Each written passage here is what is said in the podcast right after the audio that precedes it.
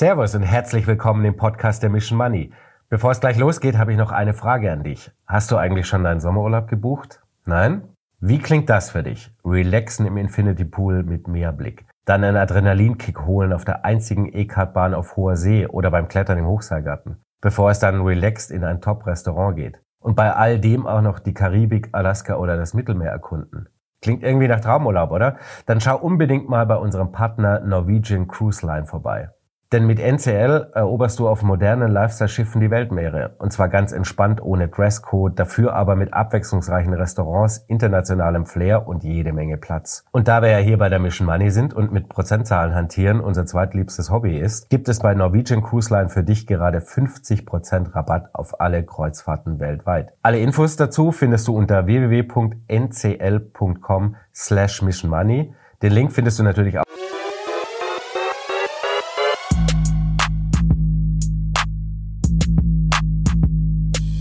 ja ganz schön was los an den Märkten. Zwischen Bankenkollaps, einige Verwerfungen an den Anleihemärkten. Da gibt es relativ viel zu besprechen. Und ähm, glücklicherweise haben wir relativ spontan ähm, Tilman Galler herbekommen, Kapitalmarktstratege bei JP Morgan Asset Management. Der ist nämlich, wir haben äh, die Woche geschrieben und da sagt der Mensch, ich bin Kundenveranstaltung hier gerade in München, hab eine halbe Stunde zwischen zwei Vorträgen und da haben wir gesagt, okay, wir kommen schnell runter und ähm, dann können wir hier mal über die wichtigen Sachen sprechen. Ähm, herzlich willkommen, vielen Dank für die Zeit, Tilman Galler. Ja. Oh, hallo. Freut mich sehr, dass es vor allem so schnell geklappt hat. Ja, Mensch, ähm, da ist ordentlich was passiert äh, die letzten fünf, sechs, sieben Handelstage, wenn wir das Wochenende mal so ein bisschen ausklammern. Ähm, Pleite der Silicon Valley Bank kam jetzt wieder einiges äh, ziemlich ins Rutschen. Ähm, fangen wir mal so rum an. Wie groß ist denn eigentlich die Gefahr, dass wir wieder in eine Bankenkrise in den USA rutschen? Ich glaube, man muss da vorsichtig sein, da jetzt paar Parallelen und gleich wieder Anleihen 2006, 2007 zu nehmen weil bis dahin hat sich doch einiges getan. Mhm. Und äh, ich glaube, das Wichtigste ist, äh, dass sich natürlich dann auch die Regulierung erheblich verschärft hat, dann auch nach der Finanzkrise. Das heißt, in der Summe sind die Banken sehr, sehr viel krisenfester und sehr, sehr viel besser kapitalisiert heute, als das noch vor 16 Jahren eben auch der Fall war. Das entsprechend, sie haben jetzt dann auch mehr die Gelegenheit, gewisse Schocks dann auch zu absorbieren ähm, wie wir sie jetzt erleben, ohne dass es jetzt dann auch zu einem, einem Flächenbrand kommt. Und äh, ich glaube, deshalb sollte man jetzt gerade auch das, was mit der Silicon äh, Valley Bank passiert ist, mehr als einen gewissen isolierten äh, Event sehen, der natürlich auch verursacht wurde durch teilweise auch äh, eine besondere Kundenstruktur der Bank, aber eben auch einer äh, verstärkten auch Risikonahme und äh, ja, ausgeprägten Fristentransformation, die stattgefunden hat, die letztendlich der Bank das Genick gebrochen hat. Aber das ist jetzt keine systemische Sache, äh, dass man jetzt erwarten kann, äh, dass wir jetzt in ein ähnliches Szenario wie 2008 dann auch ähm, äh, hineinrutschen. Also kein quasi neuer Lehman-Moment, das ist ja gerade auch schon wieder so das Thema. Na, weil es gibt ja doch auch einige Regionalbanken, man, man, alle haben ja jetzt die Grafiken plötzlich gesehen an nicht realisierten ähm, potenziellen Verlusten, die die Banken gerade mit sich rumtragen, weil sie eben natürlich Anleihe und ähm, also langlaufende Anleiheportfolios haben, äh, die sie mutmaßlich vielleicht auch mal auflösen müssten. Ja. Ja, na, na, natürlich ist das auch ein, ähm, äh, ist auch so ein gewisses Damoklesschwert und ein, ein gewisser Mühlstein, der auf der äh, nicht nur auf der Branche der Banken lastet, sondern natürlich auch auf allen Kapitalsammelstellen. Alle, die mehr oder minder Bonds im Portfolio haben, ja. sind unter Wasser. Und das hat äh, damit zu tun, und ich glaube, das wurde immer wieder mal vergessen, dass wir es zurzeit mit dem schnellsten Zinserhöhungszyklus der letzten 30 Jahre zu tun haben. Und das nach einer Phase, nach einer langen Phase, von, ich würde mal sagen, Money for Nothing äh, ähm, äh, Phase, wo die Zinsen auf Null waren oder nahe Null, teilweise negativ, auf jeden Fall auf realer Basis tief negativ waren. Und das hat natürlich dann auch zu einer gewissen auch Fehlallokation geführt. Und das poppt immer wieder auf, dass entsprechend auch wer sein Risikomanagement nicht im Griff hat, wer mehr oder minder ähm, hohe Zinsänderungsrisiken auf der Bilanz hat, das können Pensionsfonds in Großbritannien sein, aber das war jetzt in dem Fall auch wegen der besonderen Kundenstruktur die Silicon Valley Bank. Ähm, da knallt es dann eben dann auch. Und ähm, von der Seite her ist das ja mehr oder minder ein Ergebnis dann auch der Zinswende, die wir gesehen haben. Und ich glaube, damit müssen jetzt die Märkte erstmal zurechtkommen dass das Ganze eben nicht so reibungslos verläuft, wie man sich das vielleicht in den letzten Wochen gewünscht hat, mhm. sondern dass es immer mal wieder den einen oder anderen Hiccup geben wird. Mhm. Nehmen wir mal, fangen wir mal quasi so ein bisschen an mit den mit den Anleihemärkten. Ne? Letzte letzte Woche war Pauls Anhörung äh, in in den äh, einzelnen äh, Häusern und das war quasi überraschend hawkisch. Ähm, ähm, im Vergleich zu dem, was die Tage davor so passiert ist, auch äh, zu dem natürlich, was am Aktienmarkt so passiert. Ähm, und alles kippte wieder in diese Richtung, naja, wir kriegen vielleicht doch wieder 50 statt 25 Basispunkte jetzt im äh, nächste Woche und äh, wahrscheinlich danach nochmal und der Zinsgipfel wird höher sein und wird länger sein. Und, äh, und das ist jetzt durch diese Silicon Valley Bank, wir haben es ja gesehen, am Montag alles so ein bisschen in sich zusammengefallen. Wir haben die größte Reaktion bei den Renditen der Staatsanleihen gesehen seit dem Black Monday äh, 87. Und wir haben die komplette Rolle rückwärts quasi der, der Erwartungen an, an das, was jetzt zinsseitig passieren wird. Ähm, wie erklären Sie sich diese extrem heftige Reaktion an, an den Bondmärkten, die ja so extrem liquide auch sind? Ne? Das ist ja auch die Besonderheit. Ja, also ich denke, die, die Bondmärkte waren da entsprechend sehr stark beeindruckt, dann auch durch die Inflationsentwicklung. Und was man auf der Inflationsseite eben auch gesehen hat, war, dass die, der, äh, die Moderierung der Inflation an Tempo verloren hat. Dass man jetzt gemerkt hat, hoppla, die Inflation ist doch viel, ähm, äh, viel hartnäckiger, wie man sich das ursprünglich gedacht hat. Und dann hat jetzt mehr oder minder die Rede von Paul genau in das Sentiment gepasst oh Gott, äh, die Inflation ist doch ein viel stärkerer und nachhaltigerer Begleiter von uns. Entsprechend wird die Geldpolitik möglicherweise noch viel, viel strenger werden, äh, wie wir uns das vorstellen konnten bisher. Und das hat eben dann auch zu diesem Renditeanstieg dann auch geführt. Aber ich muss auch sagen, uns selbst hat die Rede von Paul auch besorgt, aber eher in die andere Richtung. Okay. Nämlich, dass ähm, seine sehr hawkische Rede, äh, wo eben nochmal in den Märkten dieser 50 Basispunkte Schritt reingekommen ist, haben wir eher das Risiko gesehen, dass die Fed das Rad überdreht. Mhm. Weil wir sehen schon in vielen Bereichen der Wirtschaft auch ähm, doch äh, empfindliche Schwächesignale ähm, und äh, mehr oder minder eine empfindliche Schwäche, die Einzug hält. Und die US-Wirtschaft ist nicht so stark, wie die letzten Zahlen gezeigt haben wie das letzte Quartal mit 2,7 Prozent. Oder wenn man jetzt auf den GDP Now von der Atlanta Fed schaut, der so um die zwei Prozent momentan für das laufende Quartal Wachstum ja. liegt, ähm, die ist nicht, die, die, sind nicht so stark, weil äh, der, der Konsument lebt momentan in den USA sehr stark auch von den Überschussersparnissen, die er in der Pandemie angehäuft hat, mhm. über die hohen Sparquoten, über die Hilfsmaßnahmen, über die staatlichen Transfers. Wir haben ja einen Berg Überschussersparnisse von über zwei Billionen US-Dollar gehabt, der jetzt aber in den letzten Monaten erheblich abgeschmolzen ist und im Sommer ist er aufgebraucht. Mhm. Und gleichzeitig werden die Kreditkartensalden auch wieder erhöht, also die Kreditkarten glühen wieder. Mhm. Und ja, man kann das eine Zeit lang tun, um seinen Lebensstandard oben zu halten. Weil natürlich auch die Amerikaner, wie wir alle auch, teilweise so eine gewisse Kaufkraftkrise haben. Die Reallöhne sind negativ, die Preise steigen überall und man versucht, seinen Lebensstandard äh, zu halten. Was haben die Amerikaner getan? Sie sind eben auf die Reserven äh, zurückgegangen und haben den Leverage erhöht. Mhm. Aber das sind beides Dinge, die endlich sind. Ja. Und von der Seite her sehen wir da durchaus eine stärkere Schwäche äh, voraus.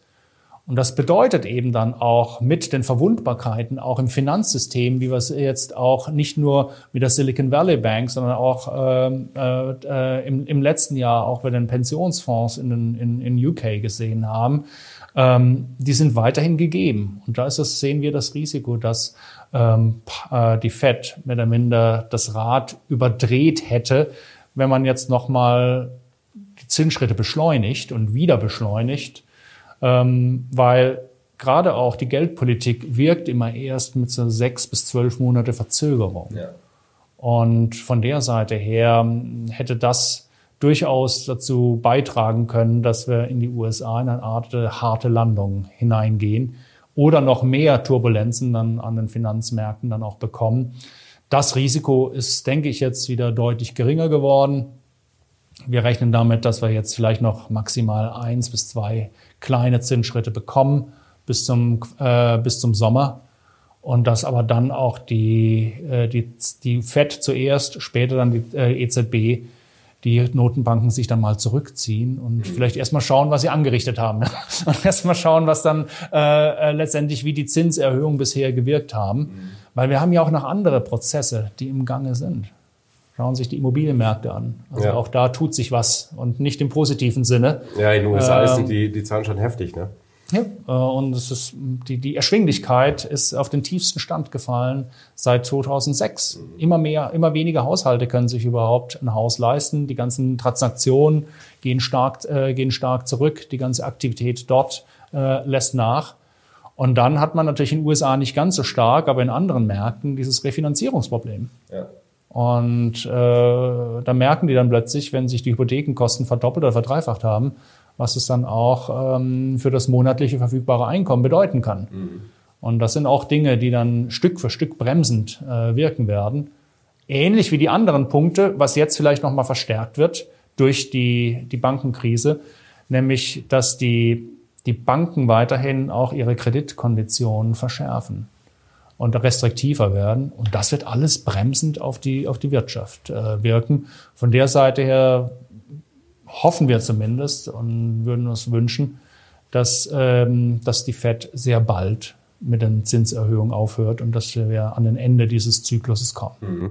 Es gab jetzt irgendwie die Woche auch, glaube ich, von Morgan Stanley war es, äh, die eine relativ große Grafik drin hatten zu den, zu den Kreditvergabebedingungen, wie, wie dramatisch sich die doch äh, verschlechtert haben. Das, äh, die Gefahr ist natürlich jetzt, dadurch, dass ähm, Regulatorik äh, gerade im Finanz- oder beim Bankensektor jetzt natürlich wieder sehr stark aufpoppt und dann auch wieder in eine Übertreibung führt. Ne? Fett hat ja auch gesagt, hoppla, wieso haben wir das nicht früher gesehen? Ähm, was ist denn da los? Äh, also ist schon die Gefahr natürlich, dass alle ein bisschen angehalten werden, ja, passt mal ein bisschen mehr jetzt auf eure Liquidität auf. Wir können jetzt nicht in eine Vertrauenskrise reinrutschen. Das würde uns jetzt gerade noch fehlen, weil eigentlich haben wir alles im Griff. Ähm, dass das natürlich nochmal zusätzlichen Dämpfer gibt für die Kreditvergabe weil man sagt, okay, lass mal lieber ein bisschen vorsichtiger noch zusätzlich zu dem Gebilde, das wir sowieso haben im nächsten halben Jahr. Aber ich, ich denke trotzdem, dass das ein richtiger Schritt wäre, weil äh, man hat da schon einen gewissen blinden Fleck gehabt. Ja. Ähm, äh, äh, Gerade auch was die Realisierung dann auch der, äh, der Verluste, auch gerade bei den Rentenanlagen äh, betrifft. Und dass man da etwas nachschärft, ähm, halte ich jetzt nicht für verkehrt, mhm. weil es dann einfach auch verhindert, dass zukünftig äh, entsprechend da auch äh, weitere, weiter Risiken eingegangen werden, die im Endeffekt nicht adäquat sind und waren. Und mhm. genau das war eben auch bei der Silicon Valley Bank äh, der Fall, äh, dass sie eben den Risiken nicht bewusst war, die sie eingegangen ist von ihrer besonderen auch Kunden- äh, und Anlagestruktur. Dass sie eben äh, wenig breites Geschäft, wenig Massengeschäft äh, hatte, sehr viele oder sehr wenige große Adressen, sehr großen Anteil auch am Einlagenportfolio hatten. Und dass man da eben sehr, sehr anfällig war, dann entsprechend, wenn diese Einlagen abgezogen werden. Gerade weil man auf der anderen Seite noch kein richtiges auch äh, Kreditbuch entwickelt hat und sehr viel dieses, mhm. äh, dieses Kapitals, was man hatte, dann in, in, in die Anleihen und langlaufende Anleihen äh, gesteckt hat, was eben dann auch jetzt zu, dieser, zu diesen Zinsrisiken und Zinsänderungsrisiken äh, geführt haben, die äh, letztendlich äh, ja, die finanzielle Kraft überstiegen hat. Und das, ist, das sollte nicht passieren. Und äh, wie ich auch äh, vorhin gesagt habe, es ist halt ähm, die spezielle Struktur der Bank hat eben dazu geführt, ist aber eben jetzt auch nach unser, unseren Analysen, die wir gemacht haben, kein strukturelles Problem ähm, in, in den USA, weder bei den großen Banken, äh, wo ein relativ breiter Konsens besteht, dass die äh, sicher sind, noch auch bei den anderen Regionalbanken, weil die eine ganz andere Kundenstruktur haben, eine ganz andere Einlagenstruktur. Mhm. Also da sollte man auch nicht ähm, alles eins zu eins äh, projizieren. Ich glaube, da wird man der aktuellen Risikosituation nicht gerecht. Kann man vielleicht aber auch andersrum sagen, dass das ein bisschen die letzten Tage so gezeigt haben, dass man dass viele Investoren vielleicht auch eine Spur zu blauäugig im Moment unterwegs sind, was, was auch das also diese logischerweise Folgen der, der, der, der extremen Zinsanstiege, dass das halt, ne, es wurde ja an den Aktienmärkten viel No-Landing gespielt, äh, die Anleihenmärkte haben das nicht gezeigt, aber wir haben jetzt äh, gestern quasi in Vorbereitung für ein anderes Video, habe ich äh, morgens ins äh, FedWatch-Tool geschaut, ähm, und ähm, da war die Wahrscheinlichkeit, die vor einer Woche war die Wahrscheinlichkeit der 50 Basispunkte, glaube ich, bei 70 Prozent. Ähm, jetzt ist sie bei null, also innerhalb von einer Woche. Ähm, und bei für die 25 Basispunkte genau andersrum. Also das war wirklich diesen äh, ein Monat, eine Woche, ein Tag Schritt war zwischen 80 äh, auf 30 auf 60 auf null. Ähm, und wenn man jetzt die quasi die äh, Erwartungen jetzt auf Bloomberg anschaut ähm, für die Fed Fund Rate, also wo wir zinsmäßig hinkommen, die war bis eben vor einer Woche noch bei 5,75 oder 5,70 oder was in der Kante. Und wir sehen dieses Jahr keine Zinswende mehr. Zu äh, quasi nach gestern auf, äh, es gibt im Juni quasi die erste Zinssenkung und am Ende des Jahres sind wir äh, unter vier. Also es hat ja auch schon auch so ein, in Anführungszeichen, ich will nicht sagen, aber ein Panikmoment, ja, also so eine, so eine ja. Hoch, ähm, oder ne, das Wort mit SCH benutzen wir hier nicht, aber ähm, so eine leichte Blauäugigkeit. Also, also ich glaube, das ist wichtig einfach auch bei der Kapitalanlage, dass man sich so von kurzfristigen Erwartungen etwas frei macht. Ja, absolut. Dass man einfach die, die, die Perspektive etwas länger nimmt. Und ähm, wenn man da etwas, etwas mittelfristiger äh, das Ganze angeht, dann gibt es ein paar Dinge, die dann sich herauskristallisieren. Mhm. Und dann muss man sich dann gar nicht mehr so Sorgen machen, macht die Fed jetzt noch ein oder zwei oder vielleicht drei äh, äh Zinsschritte, wie geht's da weiter? Beispielsweise, wenn man sich mal die Anleihenmärkte anschaut. Wir haben im letzten Jahr einen historischen Rentencrash erlebt. Wir haben jetzt Renditen, die wieder hochgeschossen sind auf, auf drei, dann jetzt wieder runter, drei, dreieinhalb, da in den USA, aber auch in Europa, in manchen Ländern deutlich über drei gegangen, jetzt wieder etwas drunter. Aber unterm Strich sieht man und erwarten wir auch, dass der Großteil der Anpassung auf der Rentenseite einfach schon passiert ist. Hm. Renten an sich sind wieder ein interessantes Instrumentarium geworden. Ja. Weil, ne, und unter der Annahme, und das ist, was wir damit äh, rechnen, dass die Inflation dann in den nächsten Jahren dann auch wieder sich, äh, sich normalisiert, äh, bekommt man mit den Papieren eben entsprechend durchaus auch längerfristig wieder positive Realrenditen. Und das ist eine, das ist eine Situation, die wir jetzt jahrelang nicht hatten. Also mhm. Renten waren ja keine festverzinslichen, die waren ja fest unverzinslich.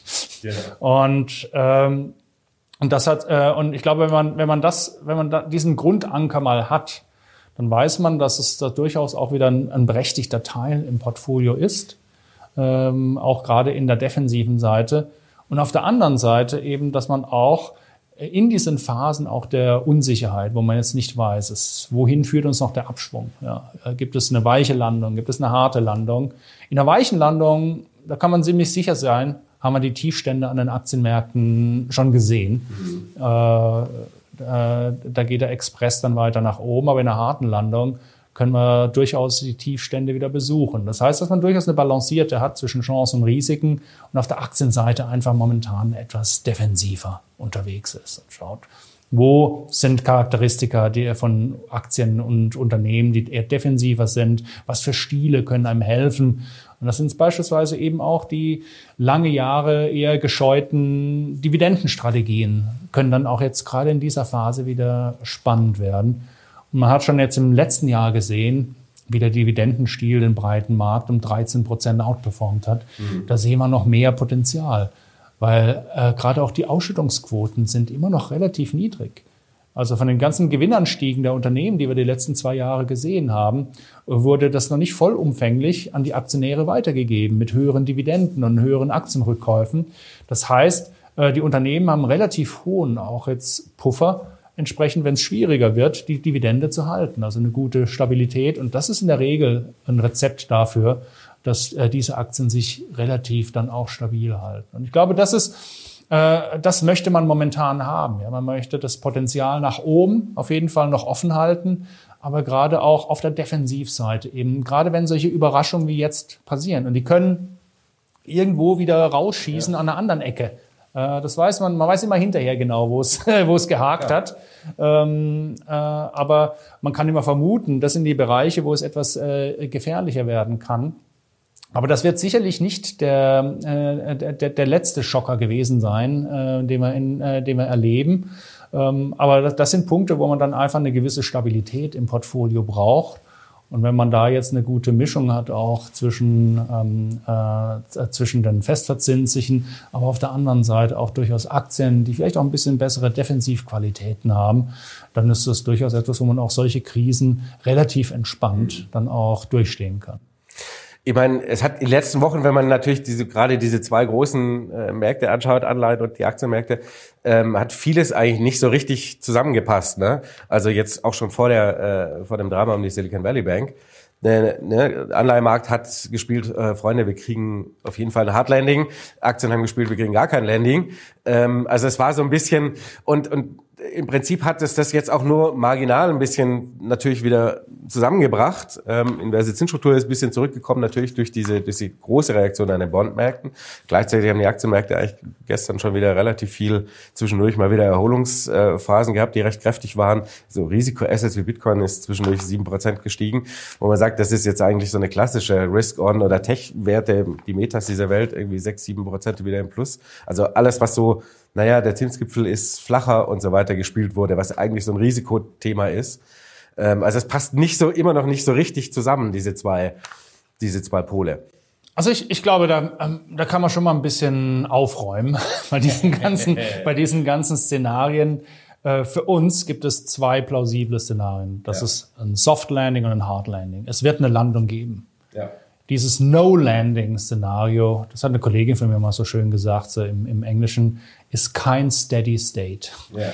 Das heißt, wenn das Wachstum oben bleibt, und das ist das, was die Rentenmärkte teilweise befürchtet haben, wenn das Wachstum oben bleibt und einfach nicht runterkommt, bleibt auch die Inflation oben. Ja. Und wenn die Inflation oben bleibt, dann hauen die Zentralbanken weiter drauf, ähm, zinstechnisch, um entsprechend dann auch die Inflation wieder runterzubringen. Das heißt, es ist nur dann ein, ein kurz, kurzer Status, den man vielleicht hat, aber danach führt das wahrscheinlich unweigerlich zu einer harten Landung. Ja. Weil das dann Zinsumfeld noch restriktiver wird und dann die, ähm, die Bremsspuren äh, noch gravierender werden. Also das heißt, von diesen ganzen Szenarien, die man hat, oder auch teilweise Goldilocks, ja, nach dem Motto, ja, das Wachstum bleibt irgendwie und wundersame Weise verschwindet die Inflation. Das, das funktioniert leider auch nicht ähm, weil am Ende des Tages die Nachfrage muss zurückkommen, weil nur dann kann auch die Inflation schwächer werden. Ja. Und das ist der genau der zentrale Punkt. Und dann können die Zentralbanken auch den Fuß äh, von der Bremse nehmen. Äh, und deshalb sind das für uns die zwei Szenarien, ähm, äh, die wir haben. Und im Endeffekt ja dann auch im Portfolio ausgewogen. Ja? Für das Soft Landing Szenario haben wir die Aktien, und für das Hard Landing Szenario haben wir die Renten. Mhm. Und das ist ähm, genau das. Alles andere sind kurzfristige Strömungen, die keine Stabilität haben, die dann zwangsläufig wieder zu einem der anderen Szenarien führen werden. Mhm. Ja, aber es ist so ein bisschen dieses, ne, glaube ich, diese Sorge, dass ähm, die Fed vielleicht jetzt ein bisschen zu sehr auf Finanzmarktstabilität schauen möchte und vielleicht dann mal ein bisschen weniger auf die Inflation schaut, weil er sagt, na ja, die Tendenz wird schon so ungefähr stimmen, was ja eigentlich gar nicht der Fall ist und man dann eben so in diese, ein bisschen in diese Arthur Burns Nummer reinkommt. Man geht ein bisschen vom Gas, ah nee, die Inflation ist ja doch wieder da und dann hat man dieses Hin- und Hergeeire, ne? dann zieht sich das natürlich alles extrem in die Länge. Das ist natürlich schon auch so ein Szenario. Es führt dann am Ende wieder in das Thema Soft- und Hard Landing, aber der Weg dorthin wird ja. halt zäh wie Kaugummi.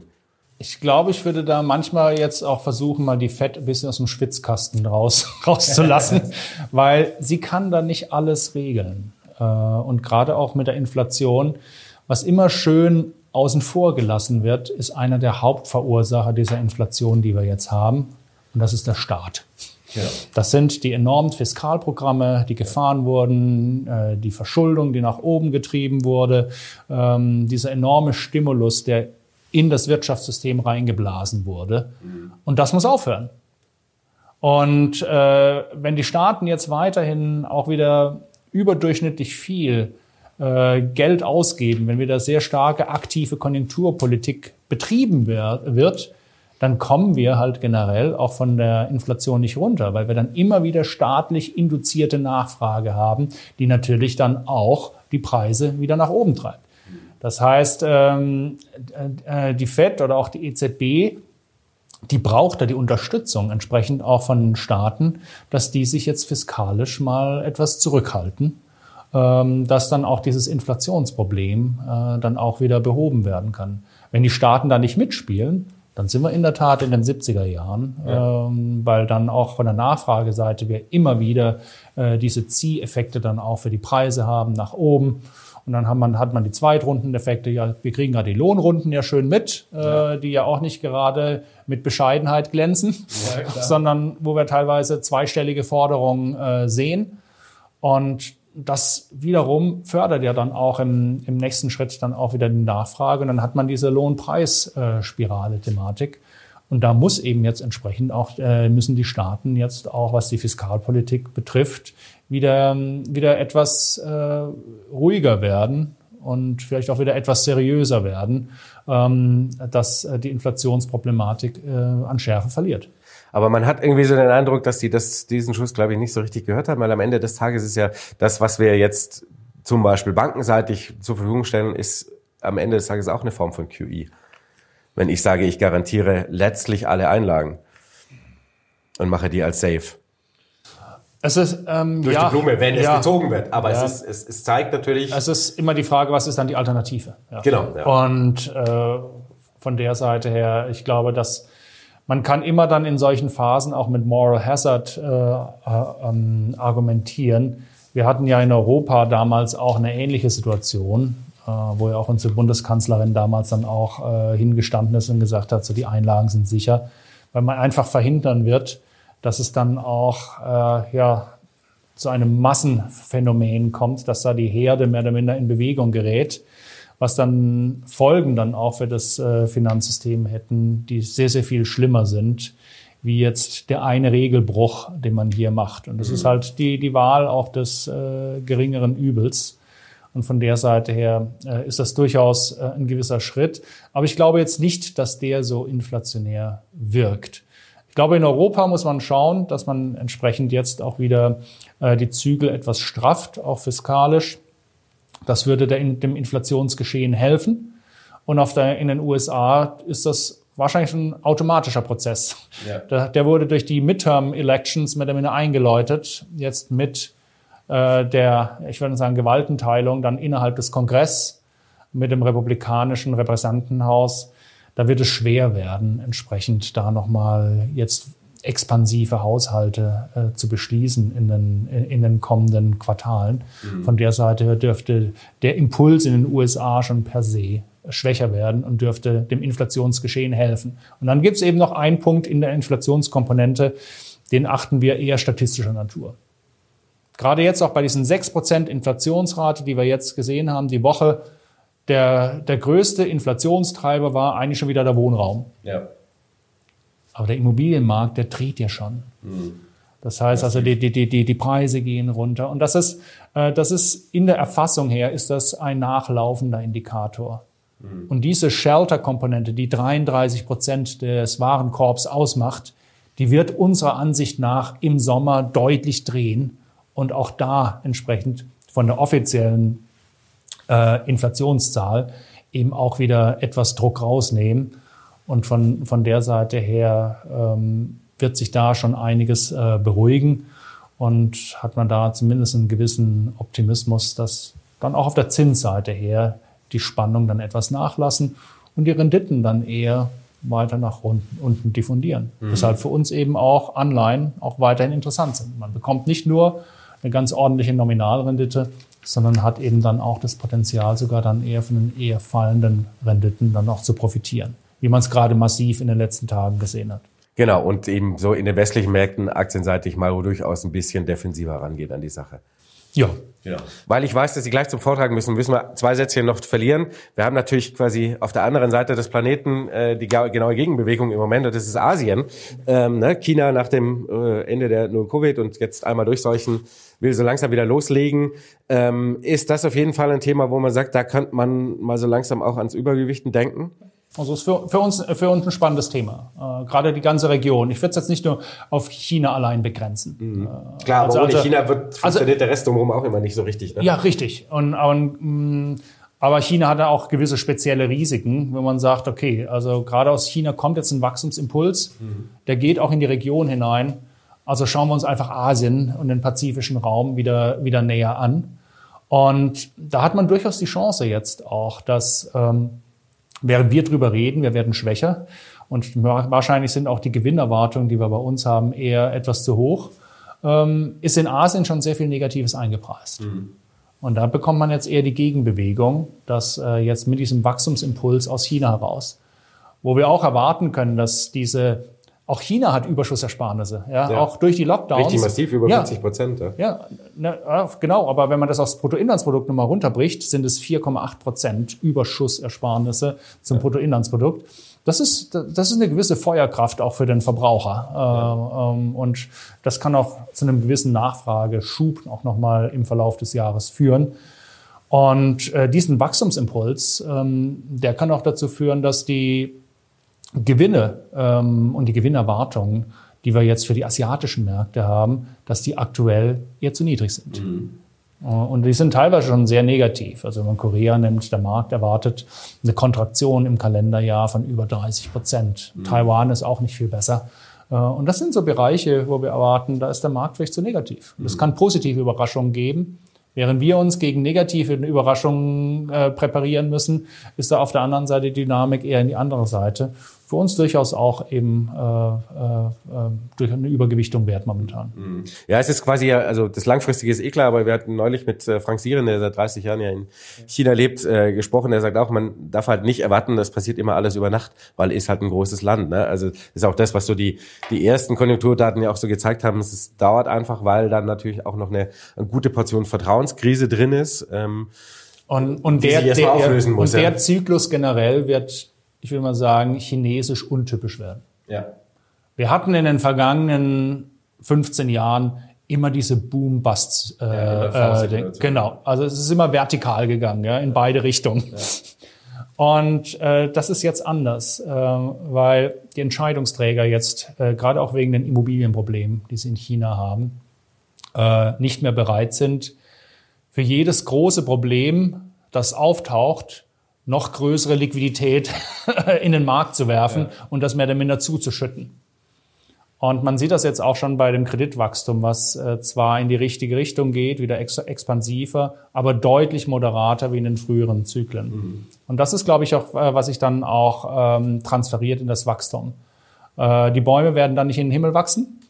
Äh, wir werden jetzt keinen Boom erleben, aber wir werden wieder eine gewisse Beschleunigung, wieder ein freundlicheres Wachstumsumfeld sehen. Und es wird dann vielleicht ein ganz untypischer chinesischer Zyklus werden, mhm. äh, mit eher moderateren Wachstumsanstiegen. Und äh, von der Seite her wird der Impuls auch für die Welt nicht ganz so gewaltig sein. Ich denke, der Impuls, der bei uns ankommen wird, ist eher auf der Energieseite zu sehen. Mhm. Mit dem Ende der Lockdowns, der Verkehr normalisiert sich, sowohl der Verkehr am Boden als auch in der Luft. Das heißt, auch die chinesische Treibstoffnachfrage wird sich wieder äh, normalisieren und er erheblich erhöhen. Bedeutet auch, dass eher untypisch jetzt für diesen äh, ja auch eher, eher rezessiveren Konjunkturzyklus, dass der Ölpreis wohl nicht so viel Abwärtspotenzial hat, wie man das vielleicht jetzt vermuten dürfte. Oder gehofft hatte. Oder gehofft hat. Das bedeutet wieder für die Inflationssystematik genau das. Äh, die Inflation kommt zwar zurück, aber nicht so schnell, wie man sich das auch wünscht, auch in den, auch in den Rezessionen, weil gerade auch von der Energieseite her jetzt die Zusatznachfrage aus Asien kommt. Also es hat alles so ein bisschen ein Für und Wider. Aber für die asiatische Region ist das sicherlich etwas, ähm, was positiv zu, äh, zu bewerten ist, gerade auch für die lokalen Unternehmen dort. Und natürlich anlegerseitig auch gut zu bespielen alles. Ja, Darum geht es. Ja. Herr Galler, vielen Dank für das äh, super Gespräch. Danke auch. Ich hoffe, ihr konntet einiges mitnehmen, äh, ein bisschen eine Einschätzung zur aktuellen Lage, alle mal wieder ein bisschen ruhig werden, ein bisschen Teechen trinken und entspannen oder zur Not auch mal ein Weißbier hier in München. Und ähm, seht's mal, schreibt mal in die Kommentare, wie ihr es so seht. Äh, seid ihr schon wieder all out oder wittert ihr die Chance, äh, mal ein bisschen wieder mehr zu machen? Ansonsten sehen wir uns äh, nächste Woche wieder. Bis dann. Ciao.